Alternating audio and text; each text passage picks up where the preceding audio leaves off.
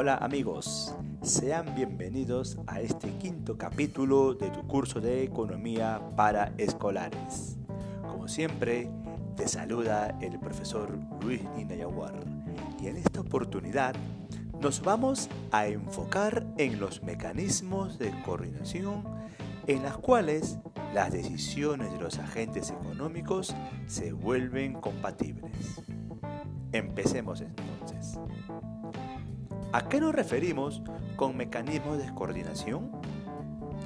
Pues nos estamos refiriendo a la tendencia de conciliar la actuación de los diferentes agentes.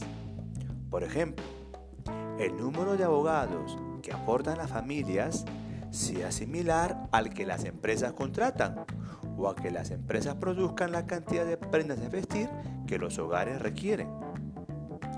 Existen dos tipos de mecanismos de coordinación, de planificación o dirigido y de mercado.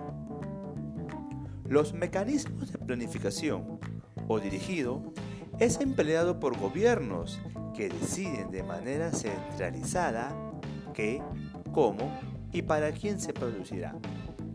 Este mecanismo fue bastante común en otras épocas, en países como la inexistente Unión de Repúblicas Socialistas Soviéticas, China y Cuba. El otro tipo de mecanismo es el mecanismo de mercado.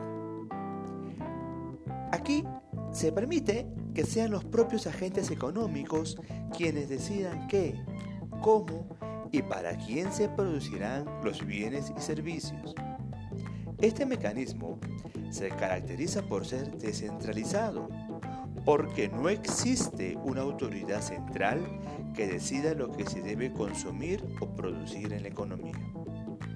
Es importante señalar que este mecanismo ha resultado muy eficiente en la asignación de recursos escasos para satisfacer la mayoría de las necesidades de los consumidores. Ahora bien, ¿cómo el mercado coordina las decisiones? Ten presente lo siguiente.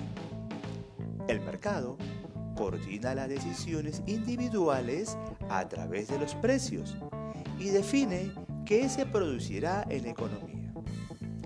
Para comprender esta idea, supongamos lo siguiente. En un momento determinado, las empresas están dispuestas a ofrecer una menor cantidad de zapatos que las que los consumidores quieren comprar. Algunas personas que deseen zapatos se quedarán sin ellas y el precio subirá. El alza de los precios de los zapatos hará que los productores quieran ofrecer más zapatos, pues ahora estas permiten obtener más ganancias.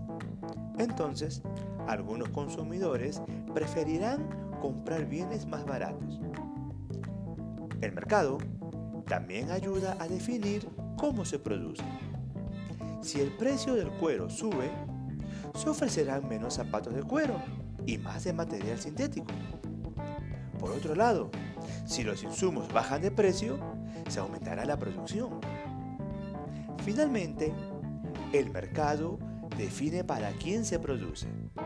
Por ejemplo, el mercado decide que emplear cuero natural para fabricar zapatillas no será apropiado entonces se puede producir de material sintético, que resultaría más barato o más adecuado. Entonces, mediante el mecanismo de mercado, las decisiones de ofrecer y comprar son continuamente ajustadas y mantenidas en relativo equilibrio por alza de los precios. Muy bien, hemos llegado al final de este post y espero que te haya gustado y te haya aclarado algunas dudas sobre los mecanismos de coordinación de los agentes económicos. Y nos encontramos en el siguiente capítulo. Gracias por escuchar. Hasta la próxima.